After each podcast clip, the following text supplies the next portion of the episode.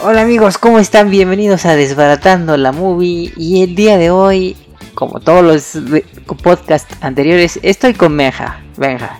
Hola.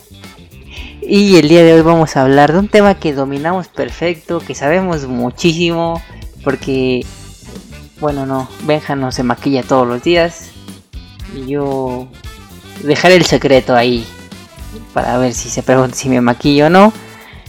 Vamos a hablar del maquillaje en las películas en general, desde los primeros años hasta pues estos últimos que todavía se llega a usar de repente y cómo está ahí en el en las películas muchas veces sin que nos demos cuenta. Dicen por ahí que el mejor trabajo como de postproducción, que yo creo que se incluye un poco la parte del maquillaje, es el trabajo que no se nota. Exactamente. Y pues sí, hay maquillaje que se nota mucho y hay otro que no. El que se nota es el obvio.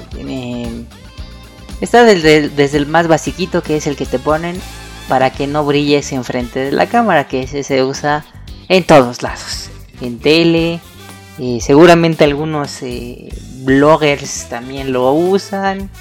Este, y en cine, pues, obviamente para que no brilles, porque es inevitable brillar con tanta luz. Pues te echan tu polvito. No sé que sea una base. Hubiera estado bien que, hubiéramos invitado a Gaby de Sahar Cosmetics. A ver, todavía lo podemos hacer.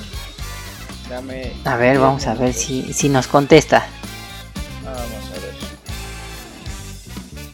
Veamos si nos contesta. Mientras, eh, platícame, ¿qué, ¿cuáles son unos de los ejemplos que más te han gustado en maquillaje en el cine? Vamos a empezar por viejito, como películas viejitas o series viejitas. Vea, ah, este, un maquillaje que me sorprendió mucho y por la cara del actor también fue eh, el bicho de Hombres de Negro. Cuando todavía tiene su traje de humano, pero ya está todo podrido el traje de humano y pues ya la piel se le cuelga de un lado, el ojo ya lo tiene así como en blanco, uno en blanco y el otro todavía se medio ve ahí la pupila y cómo se movía el actor que ya le colgaba una pierna y eso. Me, gustó bastante, o sea, pues, bueno, era un niño cuando vi esa película, pero tal, o sea, en ningún momento se me pasó por la cabeza que era un actor tratando de hacer a un bicho. O sea, realmente me metí como en, como en la historia y el personaje está bien chido. Edgar, se te está colgando la piel. Oh, sí. Sí. te gusta? y de hecho, eso es maquillaje. O sea, cuando se jala, se, se jala la cara, es un trabajo de maquillaje. No es como que lo hayan hecho en efecto visual. Es la máscara hecha y se ve bastante bien. ¿A ti tú cuál recuerdas que te haya gustado? fíjate que no me fijo tanto en, la cosa del maquillaje. No sé si es por algo de gusto personal o es por algo de que pues, no, no, le pongo tanto atención como otras cosas más técnicas. Pero ah, es que a mí me gusta el maquillaje que, que, que te... Ah, estoy balbuceando mucho a lo pendejo me gusta a mí el maquillaje que aunque se vea feo, es como parte de la película. O sea, no es como que de, ah, ok, vamos a maquillarlo porque, para que se vea bonito en cámara, sino que tenga algo que ver con la historia. Por ejemplo, el quinto elemento. Eh, dejando a un lado el, diseño de vestuario, que es un trabajo increíblemente complicado y complejo en esa película. El, el maquillaje o sea, la, por ejemplo, la diva. La ah, es terrible. O sea, es, feísimo. Se ve el plástico y se ve todo, pero tiene muchísimo que ver con la historia. Y eso es lo que me gusta. Sí. Ok. Es que de hecho sí es como un tema complicado el maquillaje, porque obviamente cuando tú escuchas la palabra maquillaje, obviamente te vas al maquillaje, o sea, tu mente se va al maquillaje del día a día y no te pongas a pensar que el maquillaje abarca desde em, el ojo morado cuando se están peleando o la o la este cómo se dice el hilo de sangre que le sale este en la cabeza. O sea realmente el maquillaje sí es como bueno ya actualmente desde que le ponen a un actor maquillaje de su tono de piel para ocultar sus tatuajes desde ahí ya se considera mm, pues, que es un trabajo de maquillaje sí. y ahí les va un dato curioso eh, en la actualidad pues uno de los de los de las categorías menos populares de la Academia de los Oscars es precisamente maquillaje y peluquería. Y pues ese, ese galardón no tiene mucho tiempo. esa categoría la crearon en 1981. O sea, también no tiene mucho tiempo, 40 años. Y esa la hicieron porque eh, salió una película que se llamaba El hombre elefante. Eh, esta historia de un hombre que tiene su cara desfigurada. Y pues la gente se quedó así como de, oye, ¿por qué no nominaron al hombre elefante? Pues tiene un, monstruo ahí bien impresionante. Y debido a eso, a que la gente protestó, por eso es que le crearon eh, al maquillaje su categoría en los Oscars. Eso no lo sabía yo. Sí, no tiene mucho tiempo. Y de hecho está, feo, está feo porque hace el año pasado habían propuesto una iniciativa a la academia en donde esos premios de maquillaje, de mezcla de sonido, o sea, todos los más técnicos, no los pusieran en la ceremonia televisada. Los hicieran como antes eh, o durante los comerciales porque pues ya se estaban extendiendo mucho en esa ceremonia que dura casi como tres horas televisada. Es que para reducir tiempo querían quitar eso, esos premios televisados. Al final pues la gente volvió a saltar y dijo no, ¿cómo? Pues, no los puedes quitar. Y se siguieron conservando hasta el 2019, no, 2020 quién sabe el otro año porque pues quién sabe si haya Oscar es el 2021 porque no se ha estrenado absolutamente nada. Nueva categoría, mejor película hecha en línea. Hecha, eh, pues podría ser que, bueno, me voy a desviar un poco el tema, pero pues eh, sí, mucha gente pesada de Hollywood, entre ellos Steven Spielberg, que estaban en contra de que películas de streaming participaran en la academia porque según eh, pues personas de pensamiento ortodoxo piensan que eso no es no entra dentro de la categoría del cine. Entonces este pues los de Netflix se vieron muy listillos y dijeron no pues mi trabajo está bien chido como que no va a estar nominado y entonces lo que hicieron es eh, apegarse a la regla que decía que una película tiene que estar al menos eh, un par de no recuerdo si un par de semanas o una semana en cartelera y después ya en streaming si quieres pero tiene que estar a fuerza en cartelera al menos eh, unos días. Y así ya sí la puedes nominar. Entonces fue lo que hizo Netflix. Dijo, bueno, pues... Qué burocracia más estúpida, honestamente, ¿eh? Pero bueno. Sí, no, y, no, y todavía este, hubo otra, ahorita recapitulando rápido, anécdotas absurdas de la academia, en donde querían meter una nueva categoría que se llamaba Mejor Película eh, como de cultura popular para poder meter a este pues todas estas películas de superhéroes que están aquí han estado saliendo. Pero eso nada más lo hicieron no tanto para así reconocer este tipo de trabajo sino nada más para que la gente viera la ceremonia. Entonces pues sí está como está bastante feo. En fin nos regresamos al maquillaje y pues, tocando ese rollo de de la academia y todo esto, estuve buscando como la persona más icónica que, trabajó en este aspecto. Y es un señor que se llama Rick Baker. Este señor es la leyenda del maquillaje en Hollywood.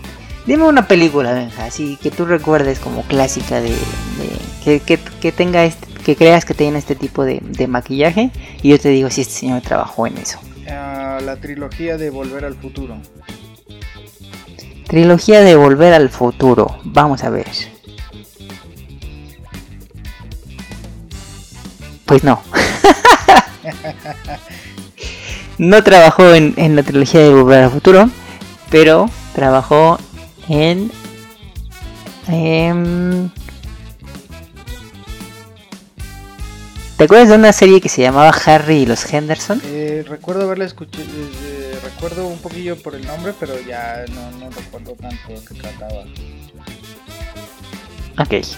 Eh, bueno, él trabajó en Gremlins, Ok. en Batman Forever, en Hombres de Negro, en El Grinch, en El Planeta de los Simios, en una toda bien rara que salió por ahí, en Hellboy, en King Kong, en, y bueno, más reciente en Maléfica, y pues ya. Ok. Yo tengo una pregunta. ¿El- Sí. ¿La parte del maquillaje es exclusivamente para actores? ¿O también entra en la parte, por ejemplo, de animatrónicos o de, o de figuras o cosas así? Porque yo sé que, o sea, un maquillista no va a fabricar un, muñeco animatrónico o una botarga o algo, pero no sé si lleva como alguna especie de adicional, eh, algún, algún este, efecto especial de, de maquillaje. Yo creo que eso lo, lo engloban, no estoy seguro, pero eh, yo creo que eso lo engloban en efectos visuales más que en categoría de maquillaje por sí solo. Porque ahí cuando ya metes el maquillaje animatrónico, este, pues ya forma parte del, del efecto visual y ya no es como el maquillaje por sí solo. Y en maquillaje por sí solo, pues sí estamos hablando de aplicaciones de látex y todo eso. eh, que ahí, bueno, ya ahí el, el que es el, el buenazo y que lo conoce mucho porque trabaja con Guillermo del Toro. El actor este, Doug Jones es pues uno de los actores que más ha trabajado de esta forma en que lo maquillan durante horas para poder hacer estas criaturas. Y pues, sus trabajos más famosos son con Guillermo del Toro, en El laberinto del fauno. Este señor es el monstruo ese que tiene los ojos en las palmas de las manos. En, en Hellboy es este. No recuerdo cómo se llama el nombre del personaje. Algo de Sapien. Y así varios. Eh, y a él sí se le aplicaría esa onda del maquillaje tal cual en su interpretación. Porque pues te digo, no es, no es el, el animatrónico, es sobre el actor. Ok. Sería lo mismo como la Mystique de X-Men. Exacto. Que eh, bueno, ahí cambió mucho el proceso, ¿no? En las primeras de X-Men, cuando era una Mystique, ahí sí maquillaje completito, de cuerpo entero. Ya cuando salió la nueva trilogía de X-Men, eh, la primera película fue maquillaje completito y ya después era un traje como súper pegadísimo para ya nada más maquillar las manos y la cara. Pues, también ha ido evolucionando el proceso de ese tipo de maquillajes. Pues. ¿Tú crees que llegue a desaparecer? eh, digamos, esta parte más artesanal, más manual, que lo llegue a reemplazar el CGI, por ejemplo.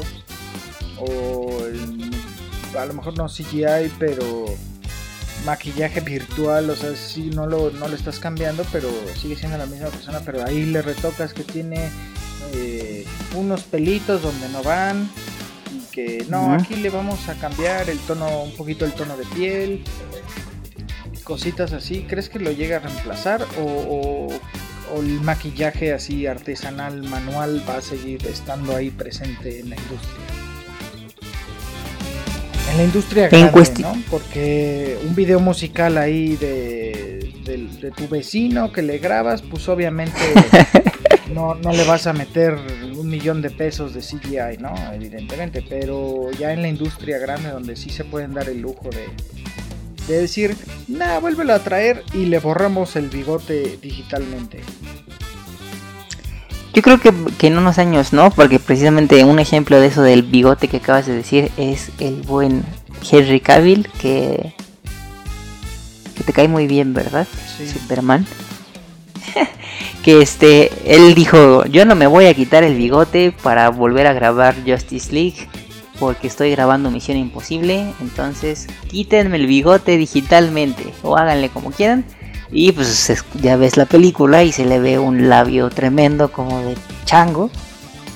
Y este, pues esa película tiene un par de años, entonces realmente todavía no funciona el CGI como para poder despedirse del maquillaje. Pero está el otro lado, que por ejemplo está el actor de Harry Potter, Ralph Fiennes, que, él dijo, bueno, que hace a Voldemort y pues había que quitarle la nariz.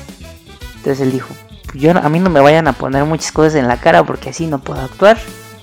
Este, pues es mi cara, es con lo que trabajo. Entonces dijo, pues nada más, lo menos que me puedan poner. No me toquen la máquina del dinero. El money maker. Entonces, este, pues pónganme lo menos posible en la cara de prostéticos y esas cosas que ustedes usan. Y ahí pues sí funcionó bastante bien el, el CGI y le funcionó al actor para poder actuar. Entonces creo que ahí yo creo que va a depender de producción, ¿eh? De la producción, como bien decías, o sea, sí, eh, por presupuesto, pero también por el actor y también por el director. Es un poco como lo que decías en el podcast de Iron Man, que Robert Downey dijo, no, pues yo ya no, me no puedo actuar o usar esto pesadísimo todo el tiempo. Sí, pues sí. Yo creo que ha de ser como por ahí lo mismo. Fíjate que ahora que lo estaba analizando un poquito, eh, estoy pensando en la parte más eh, amateur de la industria. Porque ahora agarras el teléfono, a ver, filtro, filtro, filtro, filtro, filtro y ¡pum! Hermoso. Entonces, ¿crees que eso sea como un nuevo estándar? A lo mejor ya ahora, ahora al revés, no en la industria más grande, sino en la industria más eh, voy a decirlo como más amateur, pero que pues está tomando mucha fuerza en cuestión de, de, visibilidad pública. O de plano, tú dices, no, un, un, un buen maquillaje nunca va, nunca va a reemplazar eh, unos filtros o un CGI o algo, porque apenas salió uno que por ejemplo era de Snapchat o de no sé qué, que hasta te convertía en mujer si eras hombre y en hombre si eras mujer. sí. Este. Ahora sí que pues género al alcance de un pixel. Sí. Pues yo creo que de darse el caso, este todavía faltaban unos buenos años. Aunque la tecnología haya avanzado bastante, porque pues si te das cuenta esos filtros fallan en cuestión de que si ah, de repente te mueves muy rápido o, te deja de alguna manera detectar la cara, se va el filtro. Entonces si tú quieres como hacer una producción, aunque sea amateur, pero que se vea bien, no te va a funcionar porque no está, o sea, para el momento cómico, para el momento de echar este desmadre, creo que funciona bastante bien. Pero ya para hablar de un trabajo este, amateur o lo que tú quieras, eh, no te va a funcionar. Este. Yo creo que si el, maquillaje así manual tal cual no va a desaparecer. Porque si le agrega un toque bastante bueno. A lo mejor este a lo mejor la tendencia va a ser ahora no maquillar al actor, sino maquillar al, animatronic, como bien lo decías. Y pues no sé, otro ejemplo de eso bastante bueno es eh, Jurassic Park y las nuevas de Jurassic World. Jurassic Park pues eran animatrónicos y estaban muy bien hechos. Y sí, o sea, tú te emocionas porque veías al, dinosaurio muy real, ¿no? En la escena del T-Rex es bastante real. Y cuando salió Jurassic World, ves a los dinosaurios y dices, no manches, pues si esos se ven bien, este, se ven sobrepuestos, o sea, no, no está chido. Tanto fue así la queja que ahora ya en, en esta próxima que va a salir, este, Jurassic, Jurassic World Dominion, eh, ya van a optar por usar animatrónicos de nuevo. Entonces ahí no sé si sea cuestión de nostalgia o si sea cuestión de producto, pero pues ahí el maquillaje se sigue imponiendo. Muy bien. Eh, tengo a Gaby de Sahar Cosmetics. Hola. Ah, no me escuchaba, no, no me escucha.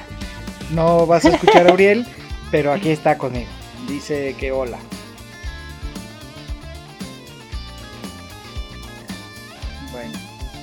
creo que hay problemas técnicos. Pequeñas fallas técnicas. Para tin, tin, tin, tin. Si me escuchas, aprieta una tecla. Fantástico. Qué cagada. Ah, ya creo que ya te escucho de nuevo. ¿Ya me escuchas? Sí, sí, sí. Muy bien. Ah, pues mira, te platico rápidamente. Estoy aquí con Uriel y estamos teniendo una discusión acerca del maquillaje en piezas audiovisuales. Ok. Y teníamos un par de dudas que eh, esperábamos que nos pudieras resolver. Ah, sí. Ok, entonces, ¿qué duda tienes, Uriel? Primero le preguntaría su, lo mismo que me preguntaste a mí sobre si cree, bueno, pues, si cree que el maquillaje, el maquillaje va a ser reemplazado por el CGI.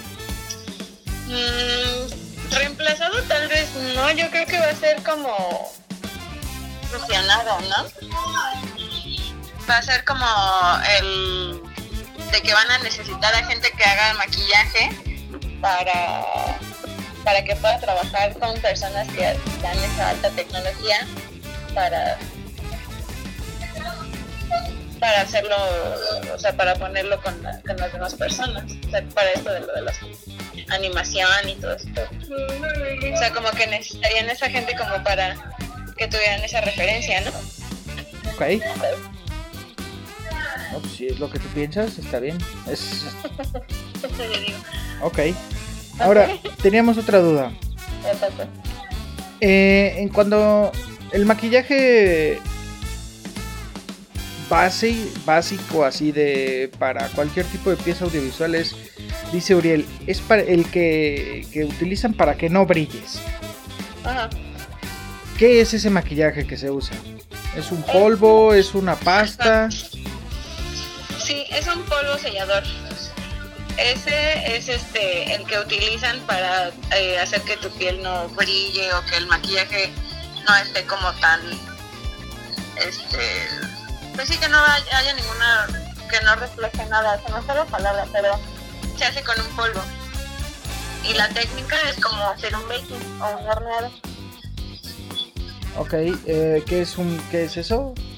O sea, El, el baking es el polvo translúcido que viene, es polvo suelto. Y ese se aplica al final, después de que aplicaste la maquillaje base, los correctores y hiciste tu perfilado y todo. Ese polvo se pone para sellar todo eso y le da una duración y te ayuda, una larga duración y te ayuda a que no brilles. Ok, digamos que eso sirve para que los actores no se derritan a la mitad de su escena. Exacto. Yo creo que ya pasa un, después de un rato, este, de que están trabajando y con la luz, el sudor y demás, vuelven a dar otra capa como de ese polvito para volverlos a sellar. Ok. Muy bien. Y otra pregunta, ¿la calidad del maquillaje Sí. tiene importancia en el cine, en la industria? ¿O no es tan importante como la cantidad o algo así? ¿O la No. técnica? Sí, sí es importante y de hecho hay maquillaje especial para televisión.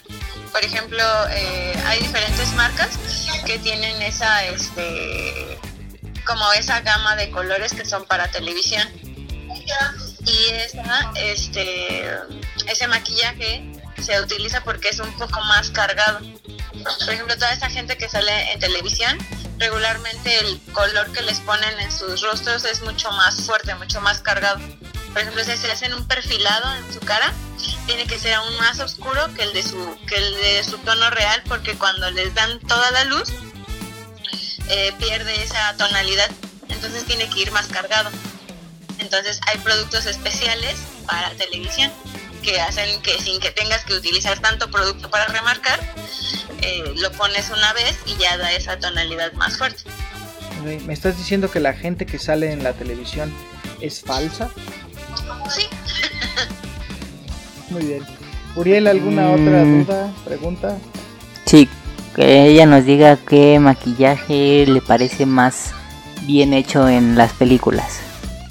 Ay, híjole, esa estuvo pesada. Este. Como por ejemplo, ¿en qué película utilizaron un maquillaje que a mí me haya gustado? Sí, o que cuál es una película que te hayas dicho, ah, qué buen trabajo de maquillaje. Mm, O serie, o video musical, o lo que tú quieras. Pues es que hay un montón. Por ejemplo, el maquillaje que utilizaron en Memorias de una Geisha es uno de mis favoritos. ok. Ese, ese porque pues retratan como que toda la historia de lo que pasó a una niña para ser una geisha y cuando la preparan a ella para salir a su debut, ese fue así como de, dije, no mames, está increíble. Eso. Sí. Muy bien. Eh, ¿Algo más, Uriel? No, pues nada más que promocione eh, sus redes y por qué es que acudimos a ella por esto.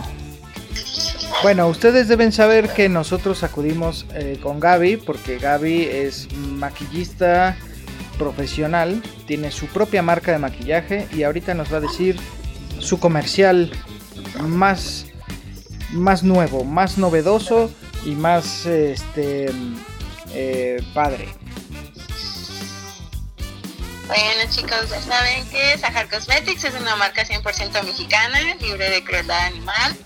Todos nuestros productos están inspirados para todo tipo de mujeres, están al alcance de todos y dando una excelente calidad a un buen precio. ¿Dónde te encontramos? En nuestras redes sociales, en Instagram y Facebook, que Facebook es Sahar Cosmetics con mayúsculas y en Instagram es Sahar Cosmetics MX. Pues ahí lo tienen el comercialote. Contáctenlas si se quieren poner hermosos y hermosas. Chiquichi. Pues muchas gracias Gaby. Perdón por quitarte tu tiempo. Puedes volver a tus Hombre. actividades usuales. Muchas gracias, ya saben, cuando quieran aquí andamos. Súper. Estás Gracias. bien. Gracias. Gracias. Chao. Nos vemos. Bye. Bye bye. Bye. Ahí está la opinión del profesional, de la profesionista. Ahora sí, Ahí lo tienen. ahora sí nos acercamos a otro profesionista. Es la primera vez que tenemos un invitado, aunque sea, bueno, deben saber que nosotros grabamos este podcast remotamente. Desde el episodio 1 no tenemos absolutamente ningún tipo de contacto físico. y bueno, pues esta fue nuestra primera invitada, que de igual manera fue virtual. Porque pues esténse en su casa, todavía no acaba la porquería. Todavía no. Pero bueno, bastante interesante lo que nos comentó Gaby. Nos dio un poquito de luz al respecto. Y pues bueno, creo que nada más queda mencionar eh, que estamos hablando de del maquillaje y hemos estado hablando de maquillaje actual. A mí ya nada más para cerrar me gustaría hablar sobre un video que vi hace tiempo en internet que me gustó bastante que es una película de 1937 que se llama The Octopus. Así le pueden buscar ustedes este, así CH expresión eh, no signo de admiración The Octopus. Shh, The Octopus. Y es una es una escena en donde es una mujer ya grande y que de repente se quita la pelucaza y de repente se empieza a transformar en una especie de bruja. Pero es una transición tan suave que no, o sea, no hay corte. Eh, y pero ves la transformación de esta, de esta mujer. Entonces sí me quedé así como de, ¿qué demonios? ¿Qué pasó aquí? ¿Por qué no hay corte? ¿Por qué no hay como, como eh, ese, ese clásico recurso en donde este, para desaparecer las cosas el actor se quedaba quieto le quitaban el objeto y luego ya seguían grabando. Este, resulta ser que a esta mujer los rasgos de bruja se los maquillaron en tonalidades rojas y para que no se viera este efecto o este maquillaje antes de tiempo iluminaron todo el set con luces rojas. Entonces al ser eh, al ser en blanco y negro uno no percibe pues obviamente no sabe que el set está iluminado de rojo Y entonces pues se perdía esto, eh, estos, este maquillaje con esa luz, aunado a otros filtros que le pusieron a la cámara. Yo me imagino que del mismo color, no sé si, estoy bien o estoy mal en eso, ¿verdad? Eh, sí, sí, sí, para eliminar una luz. Es curioso porque sí, para eliminar una luz roja es un filtro rojo, para que absorba toda esa luz. Sí. Y entonces lo que hicieron es que para que se viera la transformación continua eh, fue esta danza de la que hemos estado platicando muchas veces, esta coreografía, de que todo al mismo tiempo se tiene que mover a la misma precisión. Quitaron el filtro, quitaron la iluminación y entonces se ve eh, cómo se transforma en bruja sin necesidad de hacer ningún corte ni nada por el estilo. Entonces, lo que sí creo es, volviendo al tema que me preguntaba si el CGI va a reemplazar el maquillaje. Es, lo que quiero agregar es que sin duda la tecnología sí ha limitado la creatividad. Porque antes pues sí era creatividad total para poder hacer la visión que tenía el escritor o el director y a buscarle cómo poder engañar a la cámara con ángulos, con filtros, con iluminación para que pudieran contar su historia de la manera más creíble posible. 1937. Sí, 1937. Se llama The Octopus. Ya, o sea, no me pongan así el título de la, de la película y seguro les va a salir porque ese video también se hizo medio viral. Y el registro que tienen en cuanto a monstruos en el cine con maquillaje pesado es una película de 1915 que se llama El Golem y es una película alemana. Donde pues ya, sí, el, el, golem, precisamente el personaje del golem, tiene un maquillaje bastante pesado en la cara. Y pues ya, cierto me acordé de otra anécdota que hablando de maquillaje, no tiene nada que ver con lo que estamos hablando, pero el, el, elenco original del Mago de Oz no es de, pues, del clásico del Mago de Oz, no es el que vimos actualmente.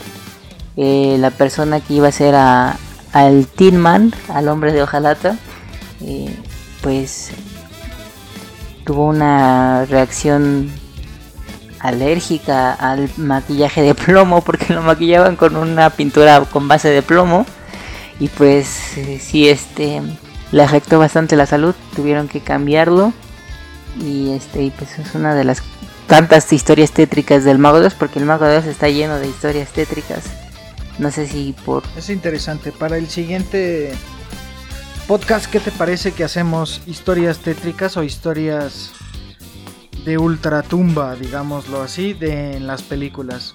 Me parece bastante bien. Muy bien, sí, me gusta, me gusta. Pues ya está. Y ya, es todo lo que tengo que... Como diría Forrest Gump. Y eso es todo lo que tengo que decir.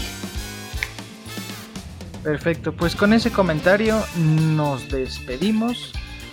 Yo fui bench, no hablé nada, pero pregunté mucho.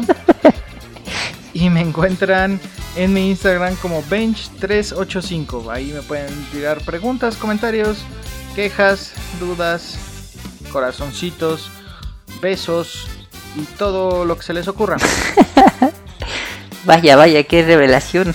Ya, quiero ver ese ese inbox o ese esa bandeja de mensajes directos a ver qué, qué llega ahí. Nada, a mí no me escribe ni mi mamá. y a mí me encuentran como Uriel Martivilla. Lo mismo, pueden mandarme todo eso que dijo Benja al doble si quieren. Ah, caray. qué, qué goloso me salió Uriel. Pues bueno, nos despedimos. Chao. Bye.